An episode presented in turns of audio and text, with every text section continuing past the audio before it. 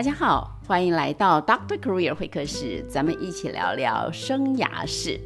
我是 Doctor Career 本笑。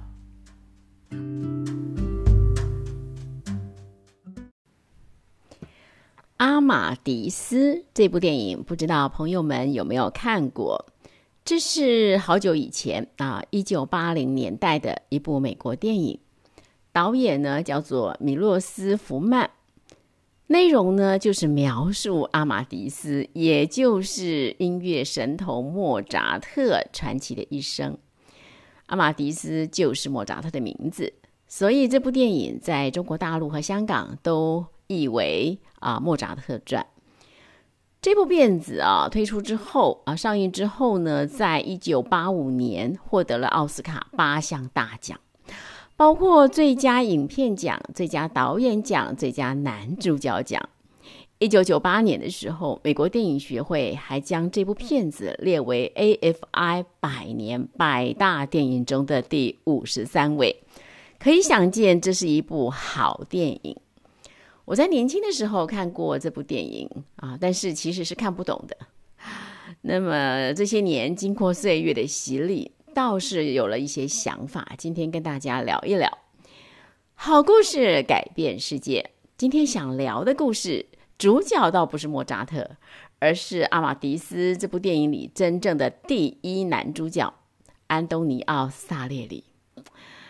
这个萨列里呢，是当时奥地利一位宫廷作曲家，他担任宫廷乐长长达三十六年之久。创作歌剧可以说非常成功啊，连这个贝多芬、舒伯特、李斯特都曾经是他的学生啊。他自己除了四十多部的歌剧之外，还写了很多世俗歌曲和圣歌，可以说呃可以说是这个呃十八世纪末叶最流行的歌剧作家了。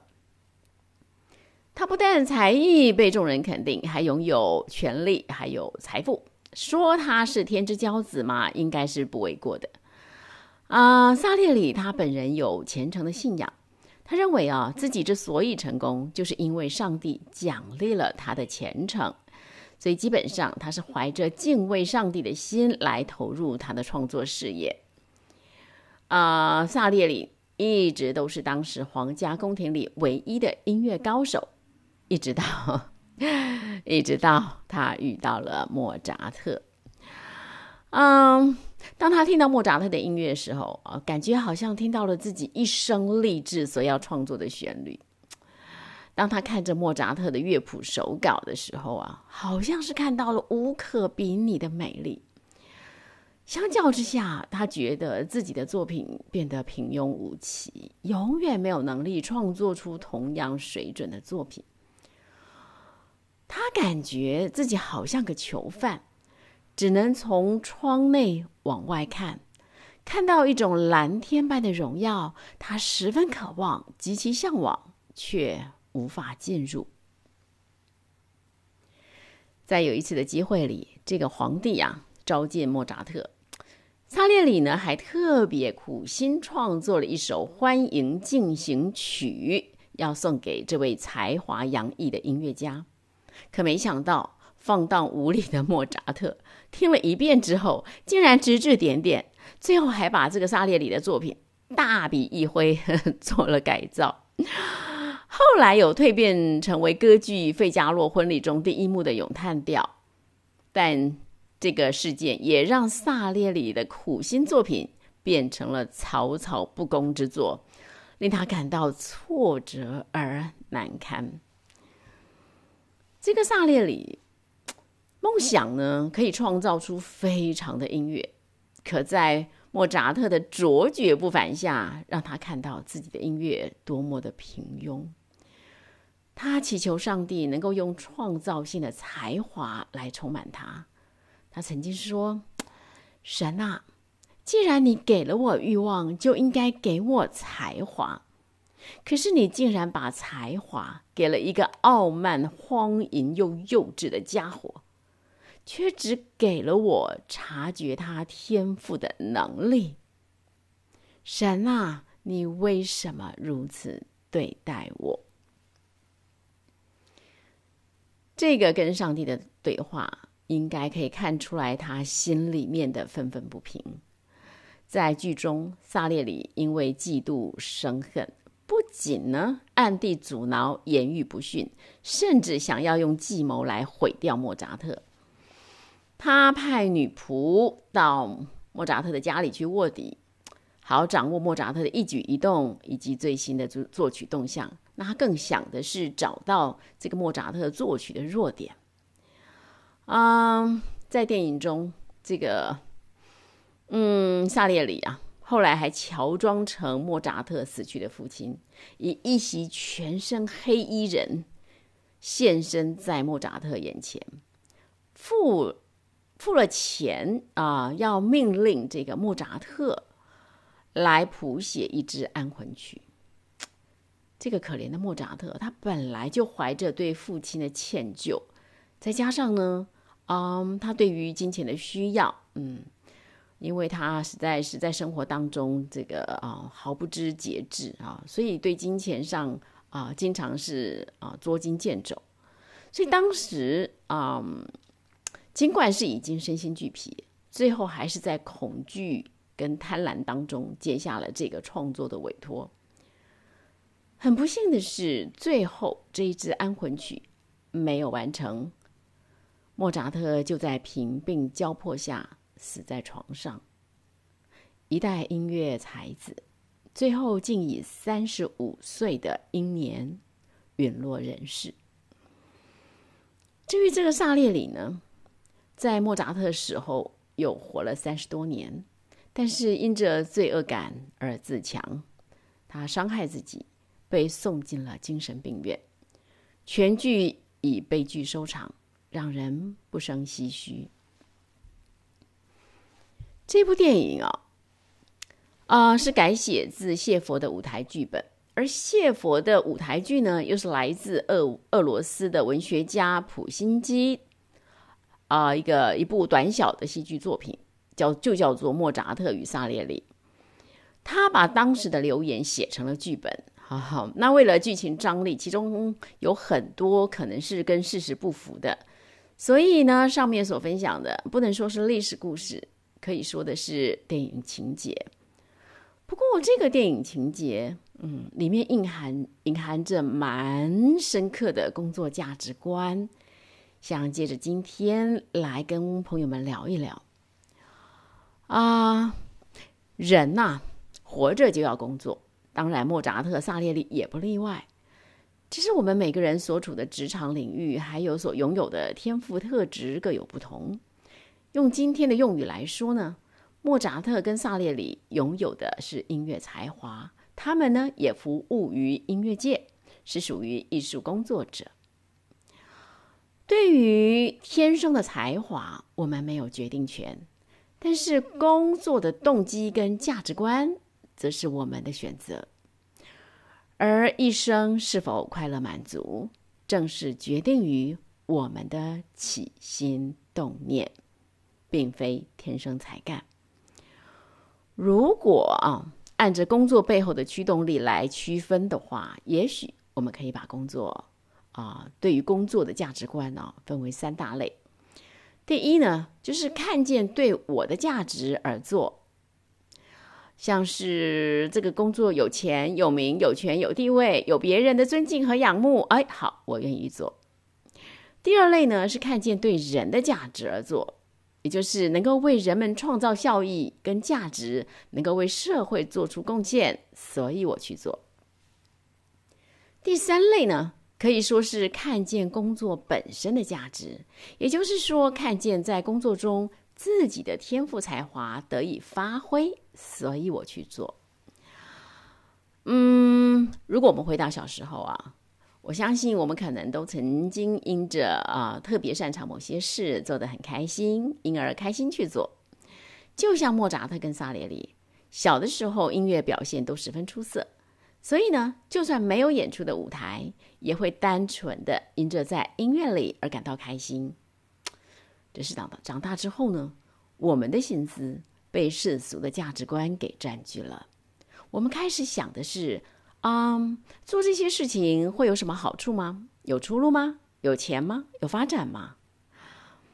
就拿艺术工作者来说啊，不管是乐手啊、舞者呀、画家呀，当然，如果能够跻身世界名流，那的确是有钱有名有仰慕啊。只不过呢，能够跃上世界舞台这几稀呀，又有几个人能像萨列里那样坐上宫廷院长院长呢？这就难怪很多做父母的哦，都希望自己的孩子去学医、学商、学科技，不愿意他们冒险去念哲学、搞艺术。那你说我这冒什么险呢？哎，就是未来没有出路之险嘛。也因为这样嘛，所以在这个啊，看见对我有价值才做的工作观底下，真不知埋没了多少的莫扎特。当我们顺利进入了职场，如果做的还不错，那就会开始想着：哎，我有比别人优秀吗？我的薪水比同才高吗？我的粉丝比别人多吗？就陷入了社会比较的泥淖里。对于已经得到的呢，只想要更多，永远不会满足。所以，第一种价值观，因着看见对我的价值而驱动的人生，也许。啊，也许会带来名利权位，甚至带来带来声望，但同时也一定会带来因着永远不够而产生的贪婪，永远都活在想要更多的不满足当中。这样的工作观所带来的内在是疲惫不堪的。至于第二种工作观啊，看见对人的贡献还有价值而去做，这种工作观看起来很伟大，却十分的危险。很多时候，我们会满足于自己所做的可以服务社会，却不知道我们在不知不知不觉当中，早已经不是在服务社会了。相反的，我们只是在利用社会，利用社会。来肯定我，让我感觉良好。一旦社会没有给我预期中的回应，就慌了手脚，一颗心找不到落脚处。因为当无法获得期待的肯定跟掌声的时候，我们就会陷入极大的失落与挫败之中，就像遇到莫扎特之后的萨列里。其实萨列里哦，以其地位之高、声誉之隆，为什么会对莫扎特这位年轻人充满嫉妒跟疑虑呢？揣摩一下吧，嗯，害怕失去第一跟唯一，甚至害怕可能失去乐坛的宝座跟众人的掌声，我想应该是很重要的因素吧。你知道，这种来自人们的肯定哦，往往是第二种工作价值观非常重要的动力。毕竟，我是为别人的价值而效力。如果失去人们的肯定，那我要如何知道我是有价值的呢？所以，对萨列里来说，他的不如莫扎特，使他所经历的不是普通的失望，而是疏离和心碎。我们如果愿意穿上萨列里的靴子，站在他的角度来揣摩他内心的恐惧，也许就不难理解，一个原本信仰虔诚的人，怎么会突然变成一个扭曲而阴梗的角色？其实就是因为他就要失去自己原本存在的凭借了。但无论如何。萨列里嘛，已经算是乐坛上的佼佼者了。他不但看见了自己可以对人们带来价值、产生贡献，他自己也获得了人们高度肯定的掌声了。那你想想哦，如果连这样的人都没有办法获得内心的平静与快乐，那我们这些才艺、创意跟名气都一般般的广大的无名小卒，又该如何看待自己？如何看待工作？如何自处呢？我想这时候就需要第三种价值观：看见工作本身的价值，也就是看见工作中自己的天赋才华得以发挥，这个工作观来上场了。嗯，在进一步讨论之前，有一个问题，也许可以帮助我们得到一些启发。这个问题是：你在做这件事的时候是开心的、满足的吗？如果不想名、不想利，甚至不想意义与价值，不管是跑步啊、音乐呀、舞蹈啊，还是滑冰啊、画画啊、写文章啊、摄影啊等等等等，如果单纯就这件事本身而言，虽然需要很多的刻苦练习，会经过很多的挫折跟失败，可是就是有着一种说不出的开心跟满足。如果是这样的话，这很可能就是天赋才华得以发挥出来的快乐。如果是以这种动机而愿意持续努力的工作，那这就是因着看见工作本身价值而做的工作，就是第三种工作价值观。也许啊，会好奇一个问题啊，就是哎。这三种不同的工作观会带来不同的成功或失败吗？工作的成果会因为工作观的不同而不同吗？答案是不会，不会。不管哪一种工作价值观哦，如果天赋能够加上持续不断的全力以赴，最后再加上一点机运的话，那结果都可能是功成名就、名利双收的。事实上，我们放眼看看，各行各业世界知名的佼佼者，不都是这一类吗？就以目前最新的冠军群来说啊，像是足球的梅西呀，NBA 的 MVP 斯蒂芬·科瑞呀，奥斯卡最佳男主主男主角、女主角的这个威尔·史密斯，还是 Jessica 切斯坦呢？或者是奥运的游泳选手凯勒布追索啊，等等等等。他们都是潜在的天赋才华，加上持续不懈的努力，再加上幸运之神的眷顾，才能有今天的成果，没有一个例外。可相反的哟，如果没有坚持不懈的努力，那对不起，不管是哪一种工作观，基本上都不会成为今天的自己。所以小结一下。持续不断的全力以赴，还有机运啊，呃这两项呢，应该是成大功立大业的基本要素。但是，但是，但是它不是快乐满足的基本要素。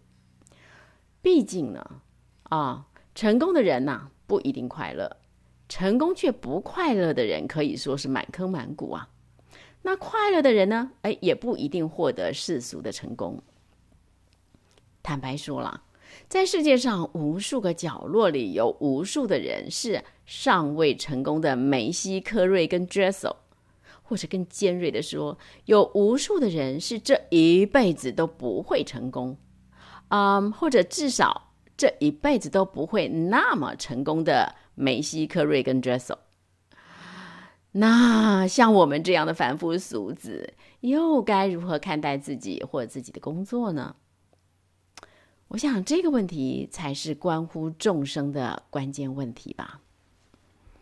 我们可以试问哦，这个萨列里呀，他想要以才华傲视乐坛，他有错吗？我们如果希望自己的表现在所属的行业中出类拔萃，有错吗？当我们表现不如人的时候，是不是就可以合理的怀疑自己是不是入错行了？会不会这根本不是自己的命定之路呢？嗯，其实哈，一个人未必非要有绝世才华才能对世界做出贡献的。电影中的萨列里把整个人生建立在透过音乐。获得成就的梦想上。如果萨列里把焦点放在潜力的发挥，全新创作去跟自己比，而不是跟别人比的话，说实在话，他应该是又成功又快乐的。事实上，萨列里他的作品到今天都还在演奏着，人们还是会听他的音乐。所以，今生的工作并非盖棺论定。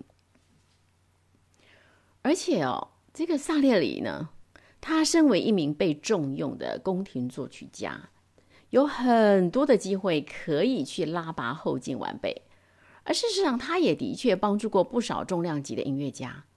可是他自己倒并没有看到这种成全别人的价值，反而一心一意的想在音乐创作上成为万人敬仰的英雄，掉进了第一种和第二种工作观的陷阱里无法自拔，最后成为一个悲剧人物，实在是可惜呀。嗯，他曾经对。自己所深深敬畏的上帝呐喊过，他说：“主啊，求你让我成为一名伟大的作曲家，让我透过音乐来宣扬你的荣耀，让我的作品成为不朽。”多么崇高的情怀！哎，可是上帝似乎并没有垂听他的祷告。会不会就是因为他的起心动念发生了偏差呢？在他看似合理的雄心壮志中，隐藏着骄傲的错位。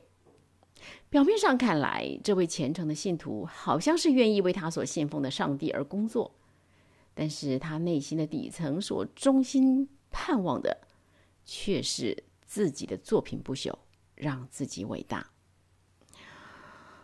嗯，说来说去。如果在工作的过程当中，我们可以感觉到开心满足，我们可以因着不断努力有所进步而感到无比快乐的话，那可以说这个过程的本身已经给了我们奖赏。人生真正的快乐，正是由无数个这种类型的快乐满足所积累串联出来的，并不是什么大笔的财富，也不是什么宰制人的权利。更不是人们的鼓掌跟喝彩，而且这样的满足喜乐呢，是因着潜能发挥了，是从内心深处所涌流出来的，那可是别人抢夺不走的，不会因为没有人支付我们奖金酬劳，没有人为我们欣赏叫好，就消失不见的。你知道这种工作观呐？之所以能够产生这种内在涌动的满足，是因为这是一种天人合一的价值观。这种价值观底下，看见自己的价值，不假外求。每个人的受造本身就是奇妙可畏的，根本不必依靠任何外在的头衔、名号或是成就、财富来肯定、来证明的。我们这个人存在的本身就是价值。我们所追求的，就是发挥已经存在我们里面的潜能，尽力把工作做到卓越。在这个基础上，再来谈创造价值，再以爱跟利他为念，这才是最好、最健康，也最能带来恒久快乐的价值观。这才是真正利人利己。让社会平安祥和又充满活力的工作价值观啊啊！拉拉杂杂说了很多，不知道朋友们您同意吗？美少祝福您在癸卯开工前调整对齐、蓄势待发的过程中恩典满满。咱们下回聊。